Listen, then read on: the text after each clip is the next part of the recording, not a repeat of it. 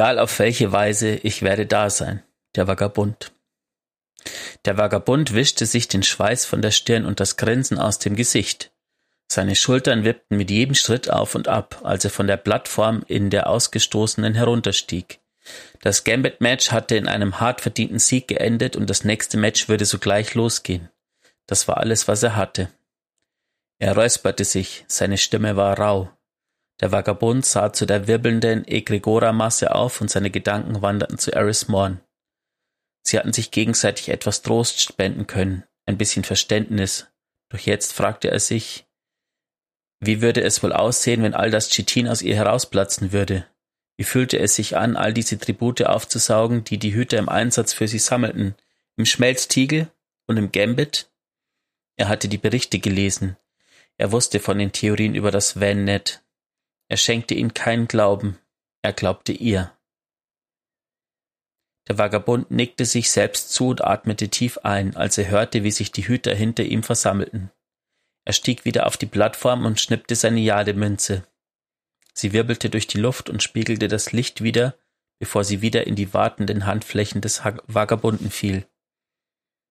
Habt ihr schon mal Scharaugen probiert? fragte er grinsend, während er sein Handgelenk verdrehte und die Münze wieder in seinen Ärmel gleiten ließ. Super saftig, die zerplatzen dir im Mund, da läuft es dir kalt den Rücken runter. Bis in deine. den Rest erzähle ich dir, wenn du älter bist. Er zwinkerte. Die versammelten Hüter sahen ihn stumm an. Teleport läuft, rief er, und mit einem hellen Lichtstrahl verschwanden sie. Und mit dieser sehr detailreichen, leckeren Beschreibung begrüßen wir euch zur neuen Folge eures Lieblingsgeistergeschichten-Podcasts Pünktlich zur neuen Season. Wally, was war das für ein leckerer Text, den wir hören durften? das war der Lore-Text der Handfeuerwaffe Stetes Vertrauen aus der aktuellen Season, den ich ausgewählt habe. Zum einen, weil er lustig ist, ähm, weil er ein bisschen was zum Vagabunden erzählt und weil ich die Waffe aktuell tatsächlich auch sehr gerne spiele, weil sich Handfeuerwaffen im PvE wieder gut anfühlen. Das stimmt. Nach den, das muss ich auch sofort sagen, nach den Patches zur neuen Season sind die wieder sehr, sehr gut. Wir sind heute in Folge 63 und dachten uns, bevor ihr jetzt gleich alle ausrastet, ihr werdet ja merken, der Abstand zwischen der letzten und dieser Folge ist sehr kurz. Es liegt aber auch daran, dass sehr viel passiert ist. Die letzte Folge war ja unser Season-Abschluss.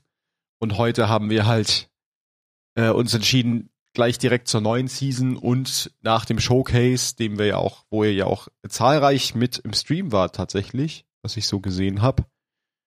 Ähm, danke dafür. Haben wir auf jeden Fall viel, worüber wir reden können. Ja, auf alle Fälle. Genau. Womit fangen wir an? Ich würde sagen. Ich würde gerne mal wissen von ja. dir, Matze, bevor wir über, über Details reden, wie fandest du den Showcase? Richtig gut ich war, ähm, ich bin komplett ohne Erwartung reingegangen tatsächlich. Und ich war positiv überrascht. Also ich glaube, man hat es im Stream auch gut gesehen. Ich hatte des Öfteren mal den Mund offen. Ähm, weil das Gezeigte mich sehr, weil ich das Gezeigte sehr, sehr gut fand. Und ich fand auch den ganzen Showcase ganz angenehm. Nachdem ich dann endlich Video hatte und das alles funktionierte mit dem anderen Browser, das war aber technisches Problem auf meiner Seite, ähm, fand ich den Showcase sehr gut. Und du? Ich fand's auch sehr gut. Ähm, ich hatte auch nicht so viele Erwartungen. Ähm, ich habe mich von dem Hype schon abholen lassen, den sie, das können sie ja das, zum, das erzeugen. Ähm, muss auch ehrlich sagen, mich interessiert überhaupt nicht, was die, die, was da schon wieder rumgehatet wird und keine Ahnung was, ähm, weil es irgendwie ganz vielen Leuten immer noch nicht reicht. Ähm, und bin einfach gespannt, was so kommt. Ich meine, ähm, es schaut super interessant aus und es klingt auch nach einem immer noch einigermaßen typischen Destiny-Erlebnis. Das würde ich auch sagen. Was da auf uns zukommt. Auf jeden Fall. Aber was kommt denn da auf uns zu? Da können wir ja erstmal drüber reden. Wir waren ja, wir haben ja den Showcase geguckt, ihr ja sicherlich alle auch, oder beziehungsweise jetzt mittlerweile die eigene Homepage zu äh, der finalen Form auf der Bungie äh, Homepage gesehen oder das letzte Tweet gelesen. Ähm, je nachdem, was davon ihr getan habt, habt ihr diese Infos ja auch schon, aber wir können ja mal kurz drüber sprechen. was wir denn alles gesehen Genau. haben. Wir haben nämlich den Enthüllungstrailer gesehen. Zu Ja, Twitch. ich würde sagen, wir hangeln uns da ein bisschen. Es gibt ja einen Resümee-Artikel. Da kann man uns ein bisschen entlang hangeln. Ähm, wo spielt Final Shape? Es spielt im bleichen Herz des Reisenden. korrekt. Das ist der Spielort. Genau. Und es ist ja so, dass wir, also Stand vor dem, vor dem Add-on ist ja, dass äh, The Witness, also der Zeuge im Reisen verschwunden ist und wir werden wohl, das haben sie auch sehr zum Anfang des Showcases schon gesagt, direkt am Anfang von Final Form die Möglichkeit haben, den Reisenden zu betreten. Ähm, da das ja auch unser neuer Hauptzielort sein wird. Und das bleiche Herz besticht dadurch, dass es eine veränderbare Umgebung hat. Denn ähm, der eigentliche Spielort oder die eigentliche Umgebung passt sich an denjenigen, der es betritt, an. Das heißt, es wird durch unsere Erlebnisse, Erfahrungen und, und durch unsere Vergangenheit wird die Umgebung geformt. So, dass wir halt auch viele Plätze wiedersehen, die wir schon kennen. Da möchte ich gleich mal eine Theorie einwerfen, ähm, die auch so ein bisschen gestützt ist von dem aktuellen, ähm, von diesem Quest, von dieser Quest, die man bei ähm, Nimbus abholen kann, wo man wieder so einen Eintrag von Osiris, äh, also von dem Gespräch mit ihm und Osiris. Ähm, ich glaube, dass wir nicht im Reisenden sind, sondern vielmehr im Verstand des Reisenden sozusagen. So dass das gar nicht physisch passiert, was wir dort tun. Genau. Äh, und ich glaube, dass der Reisen, also dass der Zeuge deshalb nicht, also in Persona im Reisenden ist, sondern im Verstand, weil er versucht, irgendwie die Kontrolle über den Reisenden zu bekommen und dadurch quasi die, ähm, die finale Form ähm, zu erschaffen mit der Kraft des Reisenden. Genau, darum geht es ja. Die finale Form ist etwas, was wir verhindern wollen. Die finale Form ist ja der Endzustand, Genau. den der Zeuge haben will, der seines Erachtens nach richtig für das Universum ist, der aber bedeutet, dass eigentlich kein Leben mehr existiert, sondern er hat ein, wie wird man die finale Form beschreiben? Ein, ein, äh, es ist einfach ein endgültiger Permafrost-Zustand eigentlich. Also alles so im, äh, im Schlaf zu halten, dass es alles seine Ordnung hat. So könnte man es vielleicht auch nennen. Genau, und ich glaube, dass dadurch, dass wir eben nicht äh, äh, physisch im Reisenden sind, sondern im Verstand vom Reisenden, passiert alles so, wie es passiert, dass quasi der Reisende uns unterstützt, dass sich die Umgebung anpasst, dass Kate auch wieder da ist, der quasi durch ähm, Ikora und Zavala äh, wieder ins Leben gerufen wird, einfach durch den Wunsch, dass Kate an der Seite ist sozusagen. Und ähm, das also auch das, was der Geist sagt in dem Trailer, das lässt so ein bisschen drauf schließen, dass ähm, der Reisende ja auf einer psychischen Ebene mit uns verbunden ist oder versucht Kontakt zu uns aufzunehmen. Mhm. Das klingt auf jeden Fall plausibel.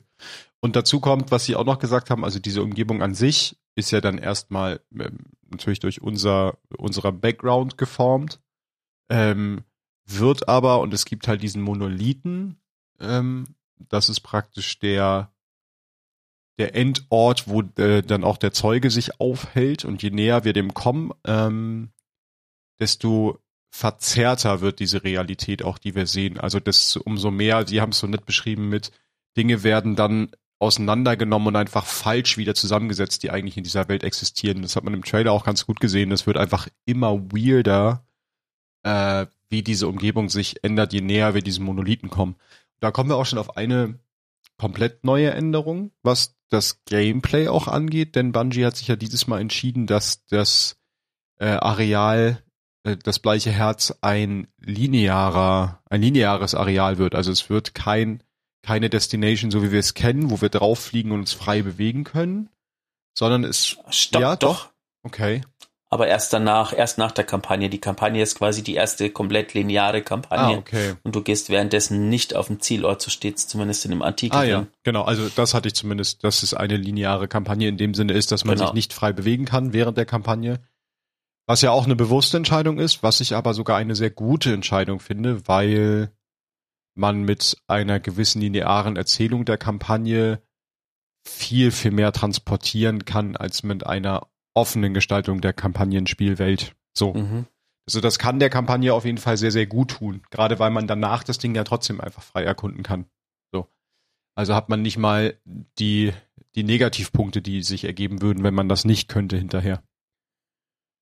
Ja. Genau. Das dazu. Dann haben wir in dieser, also ich bin jetzt nicht in dem ähm, zusammengefassten Artikel, ich bin jetzt auf der finalen Formseite. Ich weiß gar nicht, wie das bei dem im, im Artikel ist. Da würde es dann als nächstes um die Supers gehen auf der Seite. Ja, ja, genau. Genau. Dann haben wir nämlich drei neue Supers ähm, vorgestellt bekommen. Die Titanen bekommen eine neue leere Super, die ich einfach absoluter Hammer finde.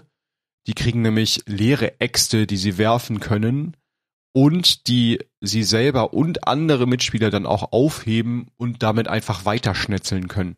Also das ist der absolute Knaller. Ich finde diese Super richtig cool. Die sah im Video so geil aus. Ja.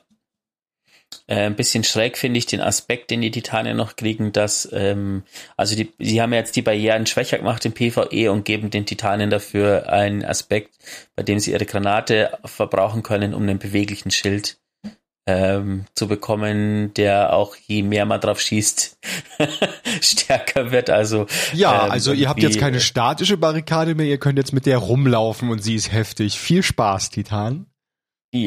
ja, ja, ähm, genau. ich höre schon die Community aufschreien.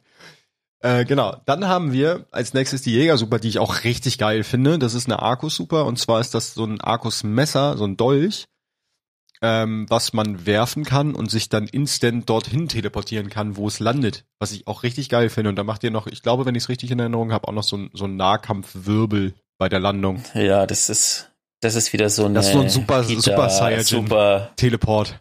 Peter Pain in the Ass Das ist richtig geil. im PvE. Da habe ich so richtige Son Goku-Vibes gekriegt mit dem Instant-Teleport. Genau, und dann haben wir noch eine Warlock-Super. Das ist eine ähm, Solar-Super, die ähm, wie war das? Achso, die einfach super viel. Ich glaube, also das ist, glaube ich, glaube eigentlich die, ähm, macht die mehrere Ja. Sachen. Es ist die erste Super, die in First Person ist. Okay. Ach, man wechselt in. Achso, Ach so. ja. Ja. Du wechselst die Perspektive Ja. nicht. Ähm, und eigentlich überlädt sie nur die Fähigkeiten. Ja, genau. Sie werden ähm, stärker und du hast mehr zur Verfügung. Ne? Also es ist irgendwie so ein, wie so ein Genau, Rage-Zustand. Und alle Verbündeten, alle anderen Spielenden, äh, Spielende sind, ähm, bekommen ihre Solarwaffen verstärkt. Ah, stimmt, das war auch ganz wichtig. Kann man auf jeden Fall in Solarfest mit Äh, abballern. Was ich auch wieder lustig finde, weil die haben ja vor kurzem die, ähm, die Handschuhe genervt mit dem Solarbild, dass du nicht mehr ohne so viele Granaten schmeißen Ja. kannst und bringen dann eine Super, die die Fähigkeiten überlädt und ähm, Solarwaffen verstärkt von dem Gegner, was irgendwie wieder so ein, hey, wir nerven das, damit wir es dann irgendwie als Feature ins Spiel bringen oder so. Ja gut, wahrscheinlich aber, also in meiner Hoffnung nicht ganz so kaputt, wie das war mit den Handschuhen, weil Na, mal schauen. Aber ich bin gespannt. Also es klingt interessant. Ähm, ich finde sie auch alle drei gut. Und ich finde es auch gut, dass jeder, jede Klasse einen anderen, eine andere Subklasse kriegt. Also es sind nicht drei neue Ja. Solar-Supers, sondern es ist eine Lehre, eine Argus, eine Solar. Das ist irgendwie, dadurch habe ich auch nicht so das Bedürfnis, die auch miteinander zu vergleichen. Weil Arcus funktioniert per se eigentlich eh anders als Solar und Leere. Ne? Also die sind ja sehr für sich eigenständige Archetypen. Dadurch umgehen sie das so ein bisschen, dass man dann die Supers miteinander vergleicht und sagt, ja, aber die vom Titan ist viel besser als die vom Jäger. mh, ich glaube auch, dass das ein Spiegel ist zum Beginn von Destiny 2. Ähm, ich jetzt den Artikel zugemacht? Nee.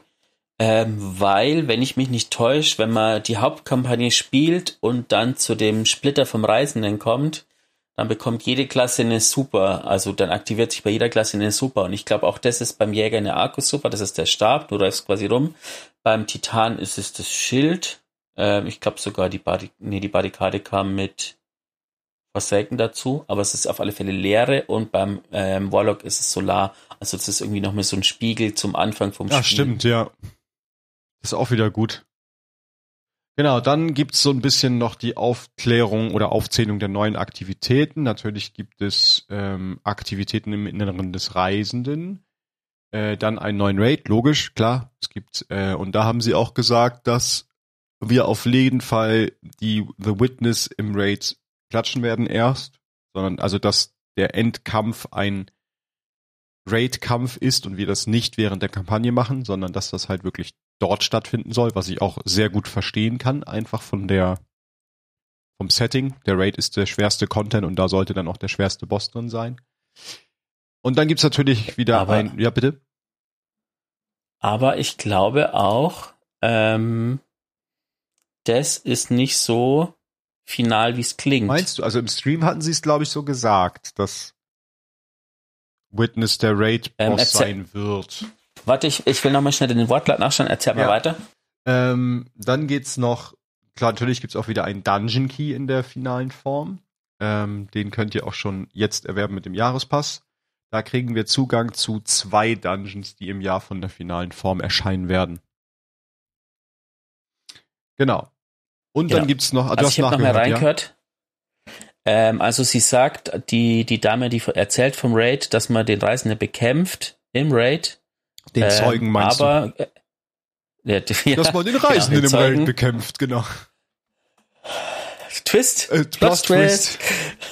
Ähm, nee, aber endet dann mit dem Satz, but that might not be enough.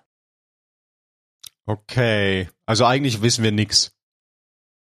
Ähm, ich glaube, dass man den Reisenden bekämpft, aber Zeugen. ich glaube, dass danach den Zeugen, oh mein Gott, was ist los mit mir? Bordi hat eine Abneigung gegen den Reisenden. Ich glaube, wir haben einen Überläufer unter uns. Nein. Nein.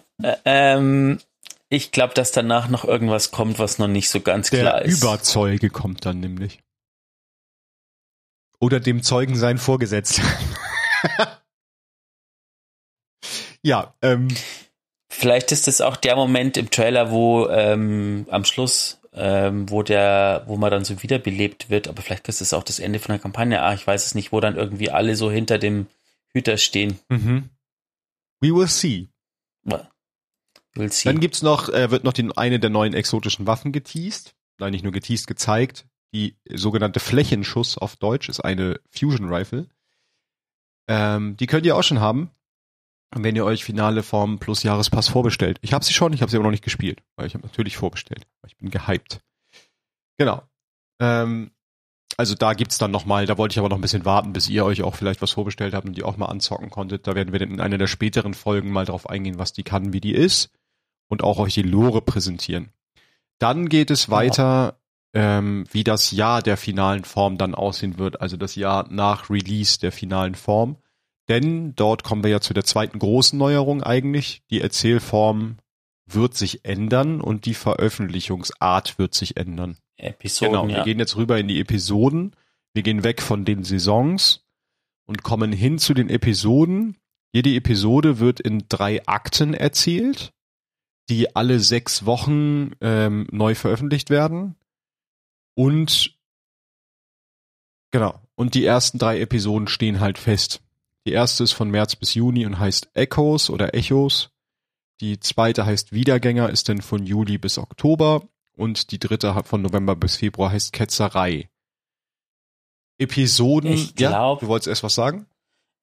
Wenn man sich die Bilder so anschaut, glaube ich, dass es ähm, bei den Echos, das schaut so ein bisschen Kabale, aus wie so oder? Psi- also ich bin, ja, ich glaube, dass es da vielleicht um die Psione Ja. geht, die, ähm, die ja immer noch äh, verfolgt werden von Keitel, die ja diesen Schuss auf Savala abgeben wollten. Ja.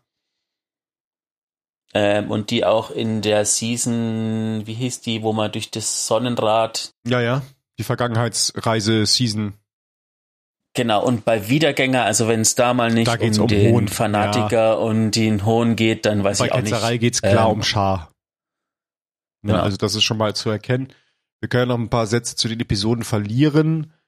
Ähm, Bungie erklärt die Episoden im Reveal-Stream so, dass es, ich sag mal, abgeschlossene Kapitel sind. Und so wie ich es jetzt verstanden habe, auch theoretisch in einer beliebigen Reihenfolge spielbar. Das hat bedeutet zum einen, dass wir, und das war das, was ich direkt im Stream schon mit Wally kurz besprochen hatte, wir haben halt nicht mehr diesen großen über drüber stehenden Handlungsstrang, dem sich alles unterordnet, weil dadurch, dass Episoden austauschbar in der Reihenfolge sind, kann es diesen großen Handlungsstrang nicht mehr geben, sonst wäre das nicht möglich, zumindest in meiner Einschätzung. Ähm, das ist so der einzige Nachteil, den wir haben. Also mir fehlt so der übergeordnete Spannungsbogen, aber das sind wir jetzt halt auch sehr verwöhnt, weil wir reden von einem zehnjährigen Spannungsbogen, hinter dem wir gerade hinterherlaufen. So. Ähm, mhm. Andersrum haben sie über diese Echos und über diese Zeiträume, die sie jetzt gewählt haben, und die haben sie viel mehr Möglichkeiten, wirklich packende, fesselnde Kapitel zu schreiben dafür. Und das halt auch ist, manchmal ist es auch nicht schlecht, wenn Dinge einen Abschluss haben. So. Das will ich damit sagen. Also das kann auch sehr, sehr positiv mhm. sein. Natürlich ist es erstmal, ähm, klingt es schlecht, weil wir es anders gewohnt sind, aber es kann auch eine Chance bedeuten, dass wir es einfach hinkriegen, diese kurzen Episoden als richtig, richtig gute alleinstehende Story-Kapitel zu haben, die gut funktionieren, die eine tiefgreifende Story haben und wo wir hinterher einfach happy sind, dass wir sie gespielt haben. Ja, ich glaube halt, das Vorteil ist, wie du schon sagst, also man muss nicht mehr alles auf den Reisenden und den Zeugen auslegen.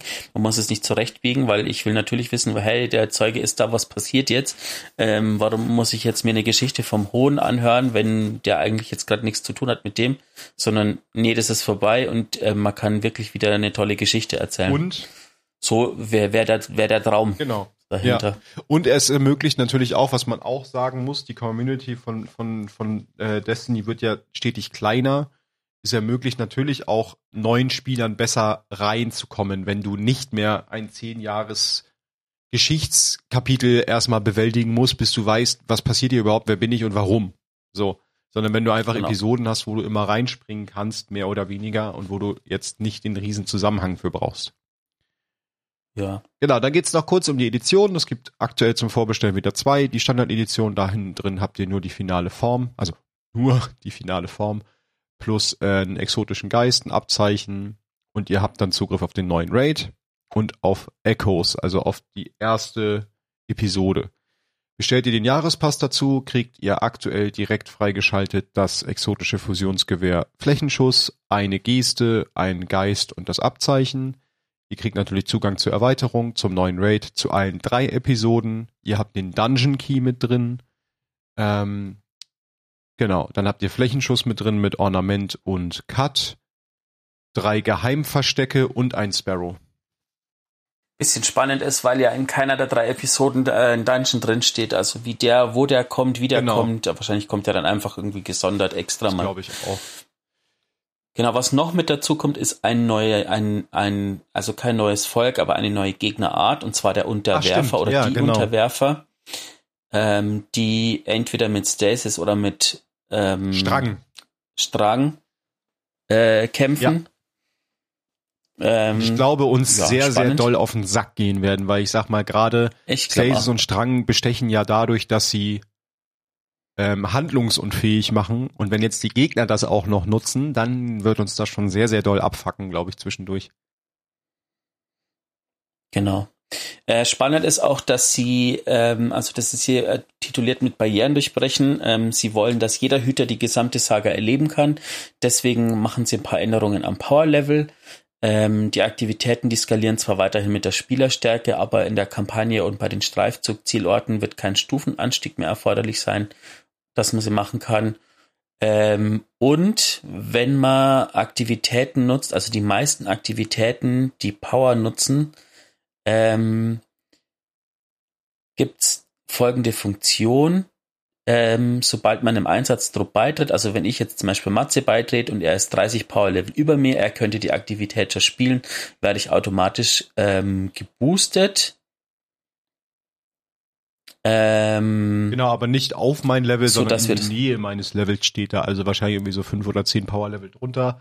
Das ist dann im Schnitt aber wieder ungefähr das Power Level ergibt, was du dann brauchst. Genau, letztendlich wird dann quasi so die, ich glaube, es wird dann halt einfach so ein kalkuliertes Einsatzdruck Power Level geben. Ja. Genau, was jetzt schon dazu gekommen ist, ähm, war in der aktuellen Season dabei, was wahrscheinlich noch weiter ausgebaut ist, eine Zeitachsenrückschau. Wir haben letztens die Missionen gespielt, ähm, die drei, die es schon gibt. Und zwar ist es ähm, das Schicksal von Kate aus der Forsaken-Kampagne. Ähm, war bei Shadowkeep was dabei? Nee, nee Shadowkeep doch. war nicht Beyond Light dann erst wieder. Das steht nur in der Zeitleiste, genau, Beyond Light, ähm, der Einsatz von Stasis, Mhm. der erste. Und ähm, dann war noch Witch Queen dabei, glaube ich. Genau, Witch Queen war noch dabei. Das waren doch nur drei. Und- Und zwar die Mission, wo man den, so eine leicht abgespeckte Mission, wo man den, äh, was war das, so ein Kristall? Nee, oder ein Wurm? Irgendwie sowas von Sabatun holt, äh, wo es quasi um ihre Erinnerungen geht. Genau. Und dazu können wir gleich auch nochmal Feedback da lassen. Ich muss sagen, ich finde die Mission sehr gut, weil sie haben ja von vornherein gesagt, das sind nicht eins zu eins die Missionen wie früher, was auch schlecht gewesen wäre, sondern aktuell ist es so, dass man in die Mission mit einer kleinen Cutscene reingeführt wird. Das heißt, einem wird erklärt, was ist eigentlich passiert, was passiert hier gerade, wer sind das für Leute, wo sind wir, was sind, was passiert, ne? Setting kurz erklärt. Dann werden wir reingeschmissen. Die Missionen sind dann trotzdem auch abgeändert, auch nicht super lang, was auch okay ist. Ähm, und dann gibt's meistens auch noch eine kurze Outro-Sequenz, dass wir dann noch wissen, wie geht's weiter. So, also wir werden sehr gut einfach einmal durch ein kleines Story-Kapitel, durch ein aber sehr entscheidendes Story-Kapitel aus der jeweiligen Erweiterung geführt, dass man einen sehr Kernbestandteil der jeweiligen, des jeweiligen Kapitels einmal nachspielen kann. Genau. Ähm, ein Erzähler ist quasi Ikora. Ja, genau. Dann geht's weiter. Äh, ab Season 23 wird es noch einen Einsatztruppfinder geben. Das haben sie ja schon gesagt, den LFG. Ähm, der wird dann endlich kommen, damit auch Leute, die nicht in Clans organisiert sind oder eine große Freundesliste haben, die Möglichkeit haben, Fireteams zu finden, schneller, anstatt über die Bungie-Homepage zum Beispiel nur, wie es aktuell geht. Äh, oder Discord, ne? Sondern gleich im Spiel implementiert. Und dann geht's schon rüber auf Inhalte zu der aktuellen Saison. Ich würd noch kurz- ja, Ähm, was ich am Trailer noch spannend fand, ist grundsätzlich wieder, wieder ähm, also die, die Optik. Ähm, ich habe das im Stream ja schon gesagt. Ähm, es könnte passieren, dass die träumende Stadt abgelöst wird als Lieblingszielort von Mhm. mir oder als schönster Zielort, den es so gibt, weil es schaut schon ziemlich gut aus. Ähm, und es hat einfach, also das ist einfach die, die, die, der Kate-Sog, nenne ich es mal. Ähm, wenn Kate wieder auftaucht, das, also ich finde, das hat einfach was. Ja. Liegt auch an unserem. muss ich dir aber recht geben. Ich finde da, ich freue mich da auch sehr, sehr drauf. Vor allen Dingen, wenn er halt auch mit seinem Charme wieder einfach da ist. Also Kate ist halt einfach einzigartig. Den gibt's so kein zweites Mal. Und natürlich, Ja. was mich auch interessiert, also was mich storytechnisch einfach nur interessiert, ist das Aufeinandertreffen von Kate und Crow, weil das wird passieren. Da bin ich mir hundertprozentig sicher, dass sie das, also das können sie ja nicht einfach nicht machen. so, und er ist ja auch ein wichtiger Bestandteil unserer, unserer Armee sozusagen, die wir hinter uns haben, die wir ja dann auch in die Schlacht führen. Und von daher werden die beiden irgendwie aufeinandertreffen und das stelle ich mir sehr interessant vor.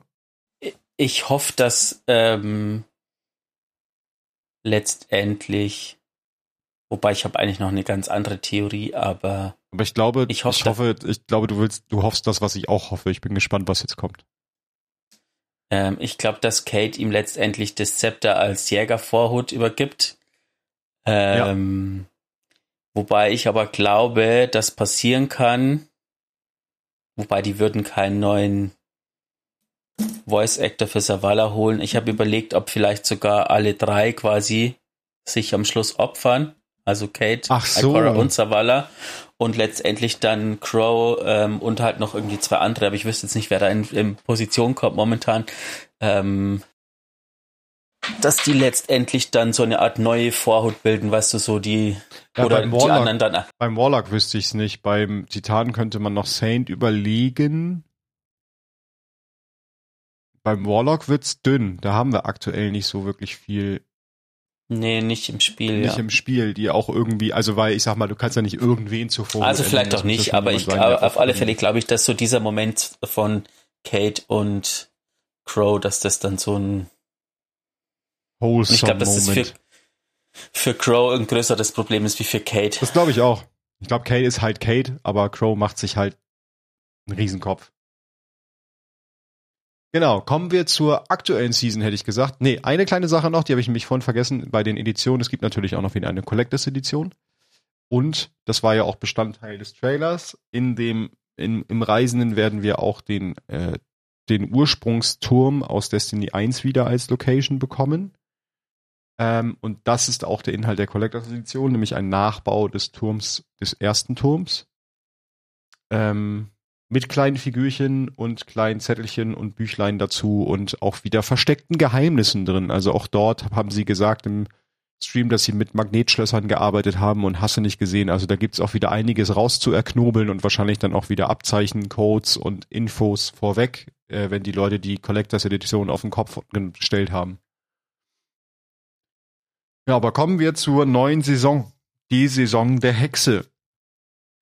Äh, das wurde dann ja auch vorgestellt.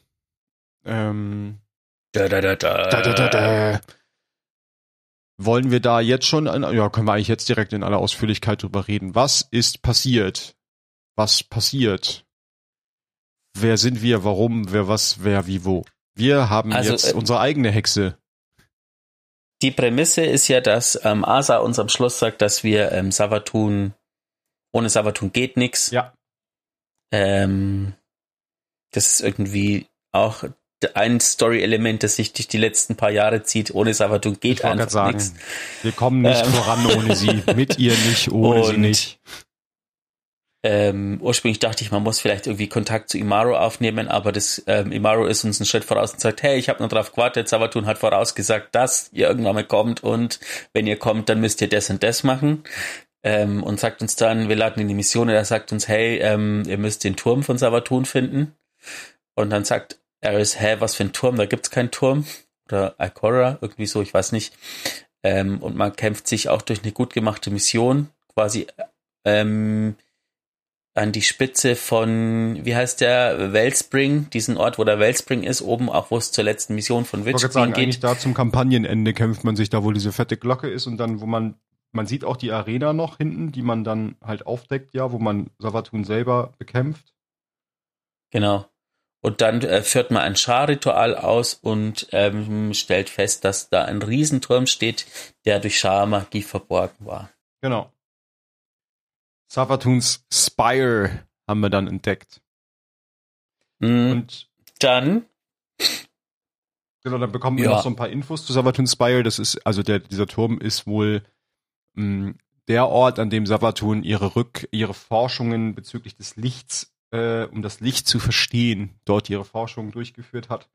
Und hier äh, soll es wohl auch noch das ein oder andere Experiment soll da auch noch rumlaufen von ihr. Also das ist so ein bisschen ähm, Frankensteins Kammer von Savatun. mhm. Genau. Und dann wird überlegt, wie, also, wie kommt sie überhaupt auf die Idee, das, das zu tun, was sie tut? Ach nee, genau, ich weiß wieder wie. Äh, Imaru sagt uns ja, dass er uns helfen würde, ähm, mit Savatun in Kontakt zu kommen, beziehungsweise Savatun, äh, Savatuns Wissen zu bekommen, wenn wir dafür sorgen, dass das einzige Problem, was dem noch im Weg steht, verschwindet. Und das ist Xi- Xivo Arad, die ja immer noch existiert und die so unser größter Nebenfeind aktuell ist. Und dann denkt Genau. sich unsere gute Eris, na ja, das, was Xivo Arad kann, das kann ich schon lange. Und ähm, transformiert sich kurzerhand mal mit einem Schar-Ritual, wo auch erst die gute Aikawa überhaupt kein Freund von ist. Was ich aber auch, da finde ich die Sequenz wieder ziemlich cool, wie Aikawa erst insistiert und sagt, das geht gar nicht und wir sind einfach so, naja gut, wir vertrauen ihr Attacke. Das fand ich schon sehr, sehr cool. Mhm. Ähm, und dann machen wir ein Schar-Ritual und die gute Eris wird zu Witch Eris. Also zu unserer eigenen Hexenkönigin. Ganz weirde Nummer. Die sieht auch ganz schön fancy aus jetzt. Hat so ein paar Stacheln aus dem Rücken und einen leicht anderen Kopf. Denn ihr Plan Genau. ist äh, eigentlich das gleiche zu tun, was Xivo Ara tut. Nämlich Macht über die Schwertlogik anzuhäufen. Um stark genug zu werden, um Xivo Ara zu schlagen. Genau, sie, sie führt quasi ein Ritual durch, bezieht sich auf die Wurmgötter und ähm, wir kämpfen dann in ihrem Namen und jeden Kill, den wir machen, ähm, wird ihrer Stärke zugefügt, um ja letztendlich sie stark genug zu machen, ähm, damit sie Xivo Arad wie auch immer schlagen kann oder wir sie schlagen können. Genau. Vielleicht ist es auch ein bisschen wie so eine, keine Ahnung, so eine Zecke, die sich so dazwischen beißt und quasi verhindert, dass das äh, Xivorat zugeht. Hm.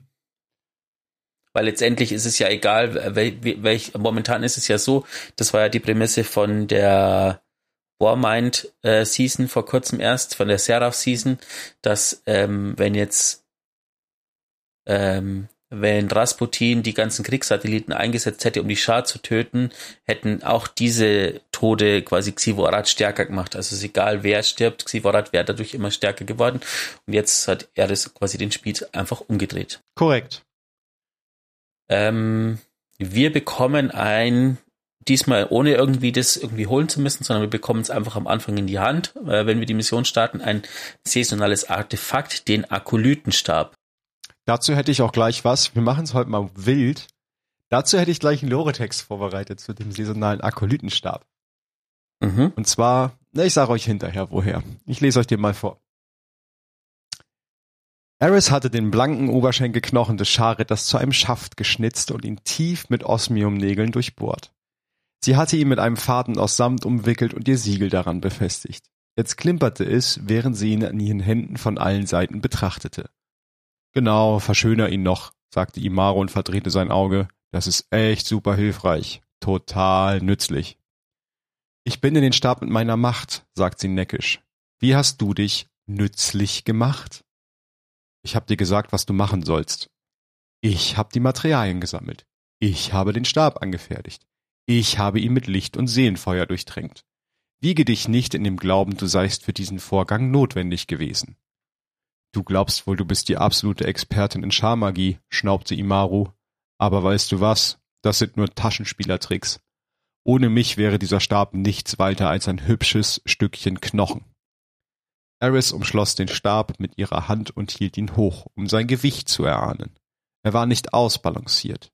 Sie brachte ihn zurück zur Werkbank. Mach dich selbst nicht unausstehlich.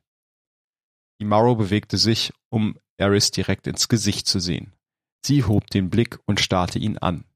Er kam näher. Sie wich kein Stück zurück. Sonst was? Allen anderen sagst, äh, jagst du vielleicht Angst ein, aber mir nicht. Du kannst nichts machen, außer dich mit mir abzugeben. Eris macht sich wieder an die Arbeit, hob dabei eine Hand und schob ihn aus dem Weg. Er knurrte und sah ihr dabei zu, wie sie die beiden Enden des Stabs weiter anspitzte. Hiermit können die Hüter ja ihre eigenen Rituale ausführen. Es wird ihr Licht verstärken und die abscheuliche Macht der Schar kanalisieren. Gern geschehen, sagte Imaru selbstgefällig. Eris ignorierte ihn und betrachtete den Stab, den sie angefertigt hatte. Er repräsentierte die stundenlange Arbeit, bei der sie mit einer scharfen Klinge Schichten aus totem, bröckelnden Char-Chitin abgehobelt, Zaubersprüche hineingeritzt und den Stab mit Magie durchtränkt hatte. Am oberen Ende befand sich eine Seelenfeuerabsonderung, die in einem glasartigen Mantel aus Licht eingeschlossen war, ein schimmerndes Gefäß. Eine letzte Komponente. Sie kehrte zurück zu ihrer Werkbank. Der Wurm wand sich und kreischte unter ihrem Messer. Ich habe auch noch einen Lortext für euch, äh, der da gleich dazu passt. Und zwar ist es der Lortext von dem Akolytenstab selber. Commander, Erwähn die Dunkelheit nicht, ich will davon nichts wissen. So warnte ich einst einen übereifrigen Hüter, der im Turm in meiner Nähe herumlungerte. Damit meinte ich nicht seine Beherrschung von Strang oder Stasis, sondern die tiefe, uralte Korrumpierung, die unsere Feinde stärkt und unsere Seelen zerfrisst. Die, diese Kraft, dieses Böse, wenn ich mir einen solch simplen Begriff erlauben darf, umgibt uns. Wir müssen alles dafür tun, um uns ihr so wenig wie möglich auszusetzen damit wir nicht unter ihren dunklen Wolken ertrinken, äh, unter ihren dunklen Wellen ertrinken. Deshalb war ich höchst zögerlich, als ich den anormalen Akolytenstab untersucht habe, den Eris Morn und Imaro, der abtrünnige Geist, erschaffen haben. Ich finde ihr Bündnis verblüffend. Sie hat kein Mitgefühl für die Schar, und er ist die schäbige Kreatur, die Savatun wiederbelebt hat. Doch selbst das ist nicht so seltsam wie der Stab selbst. Er wurde mit Amuletten verziert und mit mächtigen Runen beschriftigt. Doch zusätzlich enthält der Stab auch ein kleines Fragment eines Scharwurms. Aufgrund eines grauenhaften Rituals und einer Lücke in der Schwertlogik-Philosophie kann ein Hüter, der den Stab nutzt, die Kraft seiner besiegten Feinde in Form eines Bluttributs an Morn übertragen. Auf der Suche nach Antworten habe ich mit Morn persönlich gesprochen. Ich fand sie hinter einem Portal, das sie in der Helm errichtet hat.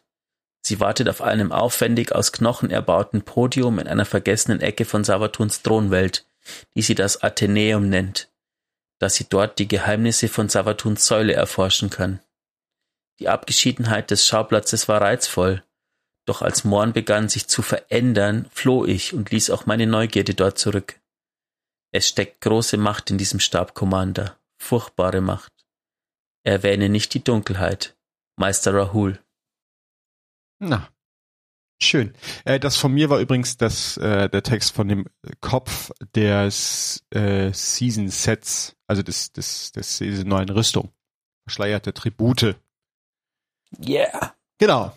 Das dazu. Dann haben wir äh, zwei neue Spielaktivitäten, die wir dann auch freischalten, nämlich die Altäre der Beschwörung und Savatuns Säule. Ähm, beide Spielersucheaktivitäten. Warte, jetzt muss ich, ich krieg die beiden noch nicht so richtig auseinanderklammern. Altäre der Beschwörung war drei Spieler, Savatuns Säule auch, oder? Ist das ein sechs Spieler? Genau, beides drei Spieleraktivitäten. Genau, beides drei Spieleraktivitäten. Das heißt, wir haben aktuell noch keine sechs Spieleraktivität, ne? Richtig. Die Frage ist, kommt eine? Oder ist War es der geplant? Raid? Ich weiß nicht, war eigentlich war es immer eine Dreier, eine Sechser. Jetzt haben wir zum ersten Mal nur zwei Dreispieler-Aktivitäten. Das ist irgendwie anders. Ja. Äh, genau. Mm, S- Savatuns Säule ähm, ja, lässt uns quasi die Säule hochkämpfen. Mhm. Ähm, wir haben immer einen Boss am Schluss. Äh, es gibt momentan zwei Bosse. Einer ist noch mit Fragezeichen versehen. Ähm, und ja, diverse Encounter, die zufällig auftreten können, ähm, die mit den drei Lichtsubklassen, also mit den drei ähm, Lichtelementen zu tun haben. Ja, genau. Es gibt da, muss man immer so verschiedene Kristalle auch benutzen, je nachdem, ähm, von welcher Subklasse man spricht. Genau. Ähm, ich find's gut. Das macht Spaß. Die Gegnerdichte ist hoch. Ja, Ähm, und ich kann mir durchaus vorstellen, dass es also zumindest noch äh, sehr spaßig ist, auch bisschen längerfristig. genau. Und dann kommen wir zu den Altären der Beschwörung. Die haben eine Besonderheit, denn das ist eigentlich eine endlos spielbare Aktivität, ohne sie verlassen zu müssen. Das hatten sie ja auch geteased, dass man da entweder mal eben eine Viertelstunde reingehen kann oder zwei Stunden drin verbringen kann. Und das stimmt auch. Ähm, mit einem kleinen Kniff. Also ist jetzt nicht so, dass da endlos neuer Content kommt, sondern das ist ein Encounter, wo wir reingehen. Dann kriegen wir ähm, random ein Areal, sag ich mal, immer zugewiesen, zu dem wir hinlaufen, wo wir dann das Ritual starten. Ähm, das sind dann auch zufällige Encounter. Wir können selber auswählen, wie schwer wir das haben möchten, ähm, in drei Stufen. Dazu bekommen wir, ich glaube, die droppen aus normalen Playlist-Aktivitäten und aus allen möglichen anderen Aktivitäten halt verschiedene Schädel, die wir da rein tun, damit wir den Encounter Mhm. starten. Der ist dann auch auf schwer teilweise echt ganz schön knackig. Ja. Ähm, den schließen Das ist ja, so. Das ist von der, mit den Schädeln ist so ein bisschen die Mechanik wie in der träumenden Stadt, dass du quasi die Schwierigkeit eben, also leicht, mittelschwer und vielleicht noch eine vierte, weil es gibt noch einen vierten Slot, wo noch nicht bekannt ist, für was der ist. Ja. Und dann ähm, haben wir, Ja. genau, dann gibt's, füllen wir einen Balken praktisch auf einen Fortschrittsbalken. Wir haben jetzt neulich zweimal schwer und einmal mittel gemacht, dann war der Balken komplett voll. Ähm, Genau. Und wenn der Balken komplett gefüllt ist, dann zollen wir praktisch Eris unseren Tribut. Sie macht den Balken wieder klein, sammelt die Energie auf und wir können das praktisch von vorne beginnen. Dadurch können wir das, glaube ich, endlos lange einfach spielen, wenn wir wollen. Genau, wenn man den Balken voll macht, geht das, was drüber hinausgeht, auch noch mit in die nächste Runde, sofern man noch eine machen will. Das heißt, wenn wir jetzt zum Beispiel ähm, eine schwere gemacht hätten, wäre der Fortschritt in der nächsten Runde schon höher gewesen wie. Das heißt, man könnte auch einfach die ganze Zeit schwer machen und würde dann maximalen Fortschritt sammeln. Genau, es gibt insgesamt acht Begegnungen. Momentan ähm, sind vier verfügbar. Ich vermute, die wechseln einfach durch oder wir hatten bis jetzt einfach Pech und haben immer nur dieselben vier erwischt. Ja. Ja, und da kommen wir zu einer neuen Mechanik, wo ich noch gar nicht so viel drüber weiß, weil ich noch nicht so viel gespielt habe. Das ist nämlich das Deck des Flüsterns. Uh, ja. Das ist Ähm, lustig. Ich habe es aufgemacht, war erstmal hoffnungslos überfordert, denn wir können jetzt Karten sammeln. Ich weiß immer noch nicht genau wie ich die gezielt freischalte. Also ob das ein Random Drop ist nach einer der Aktivitäten oder kriege ich die auch nur in einer der beiden? Weißt du das? Ähm, ich muss ehrlich sagen, ich weiß es nicht. Okay. Genau. Ich habe auf alle Fälle schon fünf Karten freigeschalten. Ähm, ich glaube aber, dass die tatsächlich random droppen können in einer der beiden Aktivitäten, die großen Ja. Arcana-Quests sozusagen. Ähm, man bekommt eine von den großen Karten, muss dann zu dem ins Athenäum gehen, ähm, bekommt dann so eine kleine Quest, wie zum Beispiel, ähm, was war da so dabei? Ich hatte ähm, schließe fünf Wellen ähm, Altäre der Altäre Sorgen. der Sorgen auf dem Mond ab oder mach irgendwie öffentliche Events, heroische Oder mache Gegner auch, Fortschritt. mach auch genau, mach irgendwie Nahkampfkills, hatte ich auch ein. Irgendwie sowas. Genau. Wenn man die Quest ähm, erledigt hat, ähm, muss man wieder ins Athenäum. Die Karte wird dann freigeschalten und ähm, schwebt dann im Athenäum so außen rum. Ähm, es gibt insgesamt zwölf Stück, glaube ich. Ähm, oder zehn, irgendwie so. Ähm, und man kann dann, wenn man mehr wie fünf Karten hat, ähm, sich fünf Karten aussuchen, indem man hingeht und äh, unter der Karte so eine Flamme anmacht. Da können fünf aktiv sein gleichzeitig. Und jede Karte bringt dann in jedem Encounter äh, in beiden Aktivitäten einen bestimmten Bonus, wie zum Beispiel, dass ähm, bei schnellen Kills irgendwie schwere Munition droppt oder so und das auch ganz schön ordentlich. Also da Ja. lag dann irgendwie ziemlich viel drum. Ähm, Ich habe mal das einen eine Encounter komplett nur mit Power-Muni gespielt, weil einfach so viel gedroppt ist, dass ich nie leer war. Genau. Ähm, für jeden Spieler wird quasi eine eigene Karte gezogen, der das schon hat, aber irgendwie profi profitiert man. Ich bin mir nicht sicher, ob jeder von jeder Karte profitiert oder man dann nur von seiner eigenen Karte profitiert. habe ich noch nicht so ganz rausgefunden. Aber, ähm, Aber es, an diesem Deck, das, also sorry, du warst noch nicht fertig. Es macht die Encounter auf alle Fälle, ähm, verändert die komplett. Also vorher fand ich die im, in den Altären sehr schwer. Also das Schwere war tatsächlich schwer, schwer. Ja. Aber ähm, sobald man die Karten hat, macht das Ganze das viel leichter sozusagen. Okay. Aber an diesem Deck des Flüsterns Tisch habe ich ja mehr als zwölf Slots. Sind das dann zum einen nur große Karten? Was sind das andere? Sind das nur so kleine Freischaltungen für? Kle- kleine Karten, genau, die entweder einen Bonus geben, wie früher ähm, die in dem saisonalen, was auch immer, Gerät, Ja. ähm, wie zum Beispiel, dass die erste Waffe, die man fokussiert, äh, eine rot umrandete ist oder ah, so. das sind praktisch die Perks der Season sozusagen. genau, okay. versteckt in Karten. Mhm. Oder aber auch tatsächlich nur sowas wie Verbesserungskerne oder so. Mhm. Okay. Also hatte ich auch schon alles drin. Also da ist einfach nur, sie haben jetzt alles an einen Ort gebündelt sozusagen in Form dieser Karten. Genau, die großen ist quasi die, sind die Mechanik, die die Encounter verbessern. Die kleinen Karten sind entweder Perks oder äh, Loot. Ja. Dann haben wir den. Bin mir sicher, dass auch noch das eine oder andere, äh, vielleicht auch eine rote Waffe oder so hinter einem der Dinger steckt oder Bestimmt, so. Ahnung. ja. Warum nicht? Ist ja sonst auch immer mit drin. Dann haben wir noch äh, den neuen Titel, das ist der Har Haruspex-Titel für das neue Siegel. Und in dem in der Zusammenfassungsseite können wir uns dann nochmal die Rüstungsset, Waffen und so weiter angucken. Ähm, da sprechen wir aber nochmal drüber. Vielleicht noch kurz zu erwähnen, im Season Pass, die neue Exo ist diese Season ein sehr spaßiger Granatwerfer äh, im Energieslot, der Arkusgranaten verschießt und super eskaliert. Der ist witzig. Da kann ich euch gleich noch was, also kann ich euch direkt was zu sagen. Den habe ich nämlich Ich vorbereitet, aber Wally möchte erst noch. Genau, ich wollte noch äh, zum Season, zum, zum saisonalen Titel was sagen, weil ich hatte das letztens schon gegoogelt. Ähm, ich habe es jetzt nochmal aufgemacht. Was ist eigentlich ein Haruspex? Also wo kommt der Name her? Mhm. Ähm, ein Haruspex war ein antiker Wahrsager, der als Fulgurator, müsst ihr auch nochmal, was, was auch das ist, die Blitzlehre, aha, äh, Blitze deutete und vor allem aus den Eingeweiden von Opfertieren weissagte. Von großer Bedeutung war zum Beispiel die Leberschau. Die Leber des Tieres galt als Mikrokosmos, der den Zustand der Welt widerspiegelt. Ist gar nicht mal so falsch. Also, Mhm. weil die Leber ist ja schon, also gerade Giftstoffbelastung und so ist ja, kannst du daran ablesen. Geht. Also Aber es passt auch ein bisschen zu Eris, weil sie hat ja die Schar ähm, auch ähm, studiert, nennen wir es mal. Intensiv. Intensiv studiert. Kann sie sich Ein mit dem Stückchen. Vagabanden, mit dem Vagabanden, Vagabunden zusammensetzen. Genau. Äh, genau, dann komme ich zurück zu Exdiris. So heißt nämlich der neue exotische äh, Granatenwerfer, nennt das. Das war das Wort, was ich suchte, aus dem Season Pass. Der auch echt aussieht wie Scharmagie in ein äh, Fusions, nee, in einen Granatwerfer gepresst. Und er hat folgende intrinsische Perks. Er hat einmal korrumpierte Nukleosynthese. Diese Waffe wird erzürnt, wenn du Schaden verursachst oder dir fortlaufend Schaden zugefügt wird. Solange sie erzürnt ist, ist ihre Feuerrate erhöht und das geht ganz schön hoch.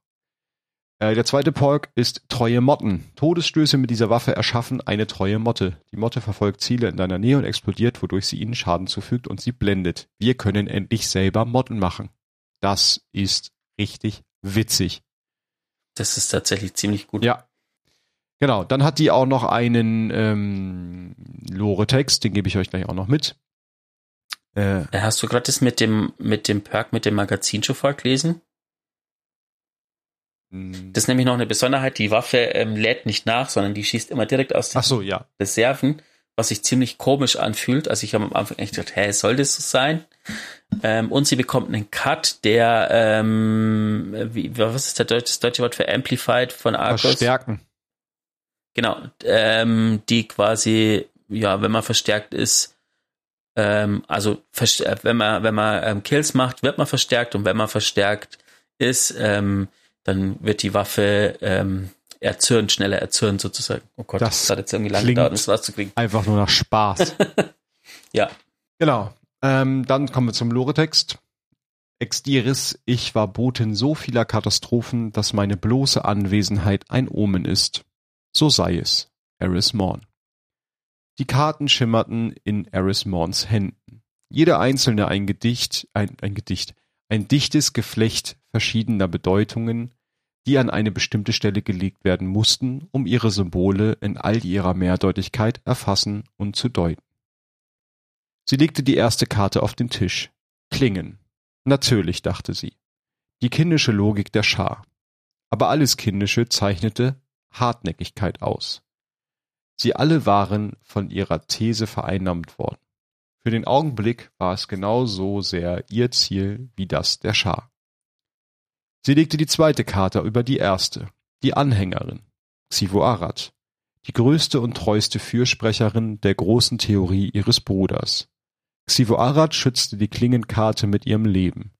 All die großen Lügen, die sie sich selbst erzählte, unterstützten sie dabei. Eris platzierte die dritte Karte unterhalb der anderen, die Schwestern, Aurash, Satona, Xiro, die ursprünglichen Namen und Identitäten der Schargötter. Doch bei der vierten Karte zögerte sie. Sie sah sich an und sie starrte zurück. Das Omen. Es konnte nur sie selbst sein. Sie platzierte sie links neben den anderen. Vielleicht zählte sie jetzt auch zu den Schwestern. Savatun, Xivo Arad und Eris Morn. Ein Spiel unter Geschwistern, eine Liebe, die schärft. Sie legte eine weitere Karte rechts neben die ersten beiden. Die Lüge. Eris runzelte die Stirn. Die Karten hatten sich durch Schammagie manifestiert. Vielleicht war das ein Zeichen dafür, wie die Schar die Hüter sieht. Lügner, die die ewig scharfe Wahrheit der Schwertlogik leugnen.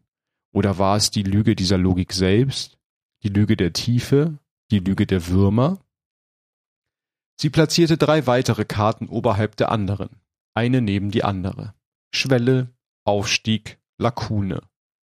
Alle Aspekte des Lichts eines Hüters. Sie hatte es seit Jahrhunderten nicht mehr genutzt. Die Scharschwestern aus dem Untergrund riefen sie lauter als das Licht. Die verbleibenden Karten reihte Eris in einer Spalte auf. Ganz unten lag die Hexe, darüber die Wahrheit, dann die Klage, dann der Wunsch, Wer war die Hexe? Savathun oder sie selbst? Bei dem Gedanken daran hielt sie inne. Von wem kam die Wahrheit? Es gab zu viele Wahrheiten, als dass sie, als dass sich eine von ihnen durchsetzen konnte. Doch sie erkannte die Klage, der Mord an Oryx, Xivo Arads größter Verlust.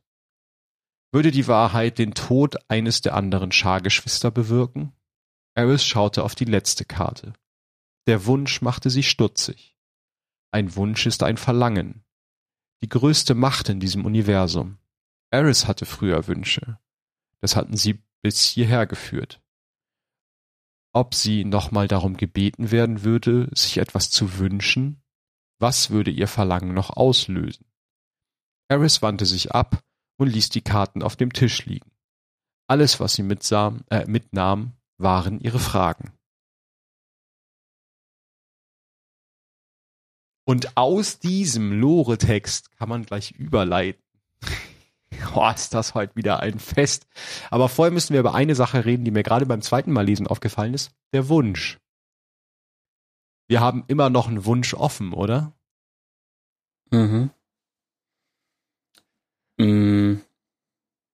Ist die große Frage, ob das was ist, was irgendwann mal ähm, noch aufgelöst wird. Ich kann es mir schon vorstellen, dass das gerade zum Ende hin nochmal Thema wird. Falls ihr nicht wisst, wovon wir reden, es gibt immer noch einen äh, Wunsch in der träumenden Stadt. Der 15. Wunsch ist das, glaube ich, ne? Der ist mhm. noch nicht bekannt. Das heißt, äh, gerade hier mit dem Wunsch unten im Text, da kam mir das direkt wieder als quer so in den Kopf.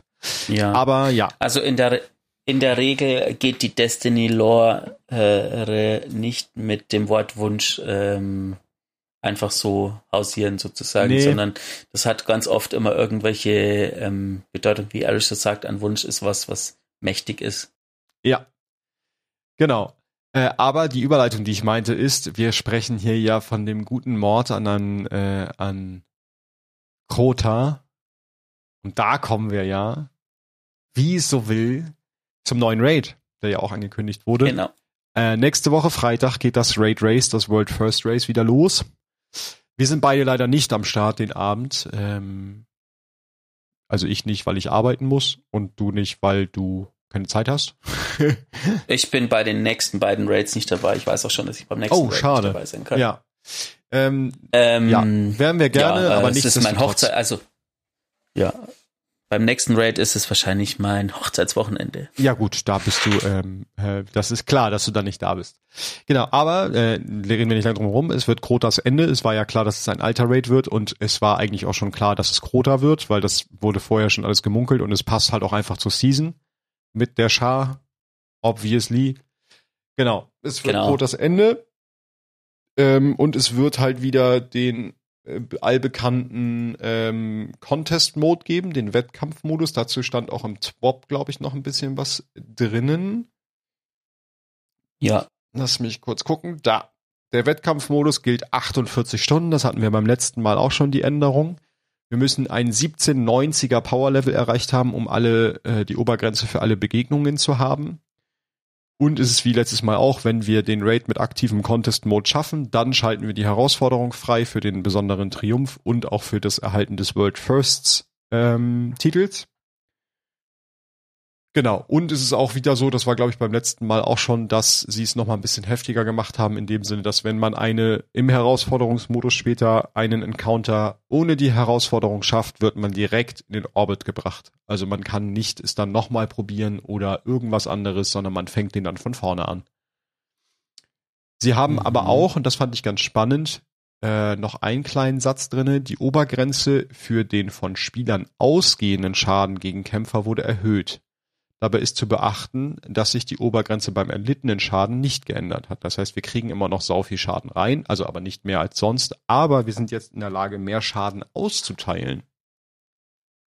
Was tatsächlich ganz spannend ist, weil es vielleicht auch vielen Teams, die da dran gescheitert sind, dann noch wieder eine Möglichkeit gibt, weiterzukommen.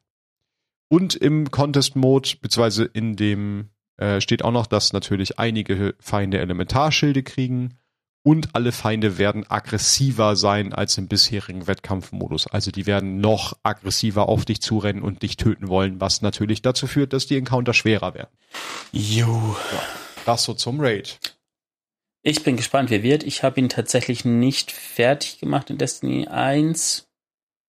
Ähm, aber ich weiß, dass es so einer der zerlegtesten Raids war, die es so gibt und glaube ich der erste, der so dieses ähm, nur zu dritt oder alleine abschließen oder so ins Leben gerufen hat bei den Raids, also äh, diesen Drang der Community, ähm, äh, diese Low-Man-Abschlüsse sozusagen, wie es so schön heißt.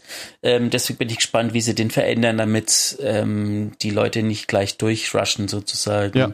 Da bin ich Wobei, auch gespannt es drauf. schaut schon gut aus. Und ich war auch ähm, visuell ein typischer, typischer Scharort, aber ähm, Ja, das auf jeden Dota Fall. war damals schon eine Hausnummer als Gegner sozusagen.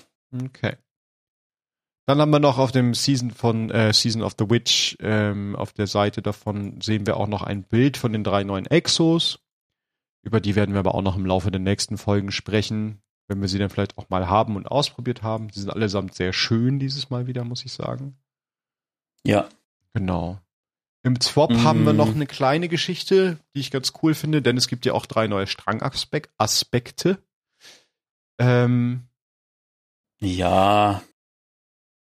Momentan gibt's nur zwei. echt gibt's momentan, warum gibt's momentan nur zwei? Welcher funktioniert nicht? Der, der Warlock wurde schon deaktiviert. Oh nein. Warum? War der schon wieder kaputt? er war kaputt. Ist- ich find's schade, weil ich habe das tatsächlich sehr gern gespielt. Ich glaube, das sieht, also ich habe ja, man sieht, es gibt ja auch ein Video in dem, in dem Twit, ähm, und da sieht man leider nur die Perspektive aus nicht, nee, aus Spielersicht, nee, aus Nicht-Spielersicht eigentlich. Weil als aus Spielersicht soll das ja irgendwie so ein Verdunklungseffekt mit so Strangfäden sein. Das habe ich leider noch nicht gesehen, wie es aussieht. Das klingt auf jeden Fall cool. Ähm, und für alle Außenstehenden seid ihr dann so ein Stranggeist. genau. Und ich muss sagen, ich habe jetzt zum ersten Mal den wirbelnden Malstrom gesehen. Den finde ich auch ziemlich cool vom Hunter. Ich habe ihn selber noch nicht probiert, aber ihr wirft halt so ein Gewirre und das ist äh, wie so ein Beyblade, dreht sich das dann durch die Gegner durch. Das fand ich sehr witzig. Übrigens, äh, hier, ich muss mich mal beschweren. Äh, bei meiner Umfrage habt ihr für beide anderen gestimmt, dass ihr die Namen besser findet. Also ich will ja mal sagen, wirbelnder Malstrom ist und bleibt der beste Name. Ja, Kriegsballer. Also wirklich. Ich bin sehr enttäuscht von Ja. euch. Äh, Spannenderweise für beide anderen genau Ja, gleich genau, viel. das fand ich sehr lustig und für den, den ich gut fand, am wenigsten, ihr Schweine da draußen. Genau. Ähm, genau, ich wollte noch zum TWAP, ähm, ich würde jetzt gar nicht mehr drauf eingehen. Ähm, eine Sache aber, und zwar ist das für mich mein persönlicher, mein persönliche äh, Story, wie Final Shape endet, Ja. und zwar in der Kunst der Woche Ja. ähm, gibt's ein Bild, wo der Zeuge zu einem kleinen rosa pyramidenförmigen Ding geht. Ähm, das ist nur pyramidenförmig, weil es gerade sowas wie eine Pizza oder so ist. Oder wahrscheinlich eine Pyramide, keine Ahnung, Kirby schafft alles. Hm. Und ihm einen Platz anbietet in seinem Gefolge, ne? Genau, und äh, äh, dann kommt ein zweites Bild, wo Kirby einfach den Zeugen Gegessen hat. Aufgesaugt und die Kraft absorbiert Ja. hat und jetzt quasi der neue Zeuge ist. Genau, aber äh, wo wir gerade noch in der Rubrik sind, auch die beiden anderen äh, Sachen. Aber- okay, du hast noch. Ich muss jetzt mal anmerken, es ist nicht so unwahrscheinlich, weil wer Smash auf der Switch gespielt hat und die Intro geguckt hat, weiß, dass Kirby der einzige ist, der den Anfang überlebt hat und dementsprechend ist er einer der mächtigsten Charaktere, die es im Nintendo Smash Multiverse gibt. Also wenn jemand den Zeugen besiegen kann, dann Kirby. Ja, das lasse ich mal so stehen. Und komm noch mal zu der Movie of the Week Abteilung. Twi twittert mir, was ihr denkt. Twittert, was ihr denkt. RT2 Lorecast. ähm, genau, es gibt noch zwei kleine Clips, die fand ich beide sehr cool. Der eine ist sehr kurz und heißt How to use the Monte Carlo Catalyst properly. Ähm, will ich euch gar nicht sagen, guckt's euch an. Ist ein, wirklich, der geht irgendwie fünf Sekunden lang. Der geht der so lang? Acht Sekunden geht er. Schaut ihn euch an, der ist sehr witzig. Und dann gibt's noch äh, ein längeres Video, das geht, glaube ich, viereinhalb Minuten. Ja, fast fünf Minuten. Und da hat jemand ein Anime in Destiny nachgebaut. Die klassische Anime-Handlung, äh, der Kampf zwischen zwei Brüdern. Der eine bringt die Frau vom anderen um und dann gibt's Rache und äh, so klassische Rache-Story wie aus dem Anime-Lehrbuch, nur halt in Destiny. Sehr, sehr cool gemacht. Ihr Gebt dem eine Chance, guckt das an.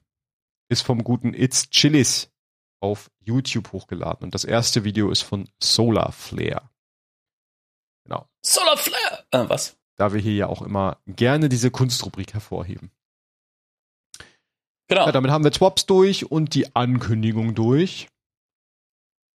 Wir haben auch, glaube ich, eine gute Einen Runde, guten Rundumschlag gemacht. guten Rundumschlag. Ja. Ähm,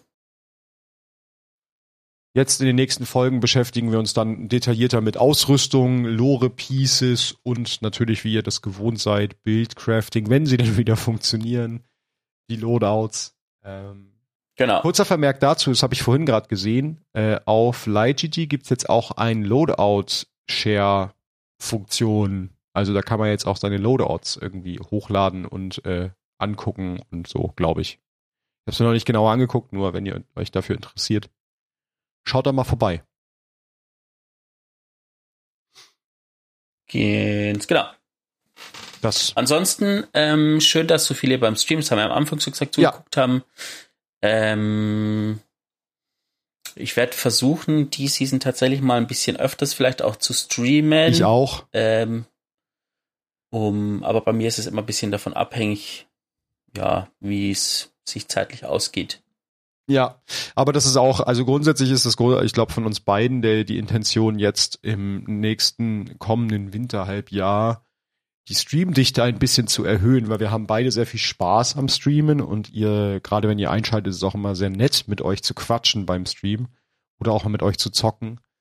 Ähm, deswegen wollen wir das wieder ein bisschen, versuchen wir es ein bisschen zu erhöhen. Ob es klappt, sei dahingestellt, wir sind aber bemüht. Genau. Ja, dann viel Spaß mit unserer Hexen Eris. Klatscht Savatus, Savatuns Experimente und äh, Schergen schön zu Klump, damit wir Xivo Arad platt machen können. Ganz genau. In diesem Sinne, ähm, einen guten Start in die Season. Einen guten Start an alle. Ähm, jetzt glaube ich, fängt ja so langsam wieder an, dass die Ferien vorbei sind oder in einigen Bundesländern gegen die Schule oder was auch immer schon wieder los. Ähm, und natürlich Augen auf Hüter.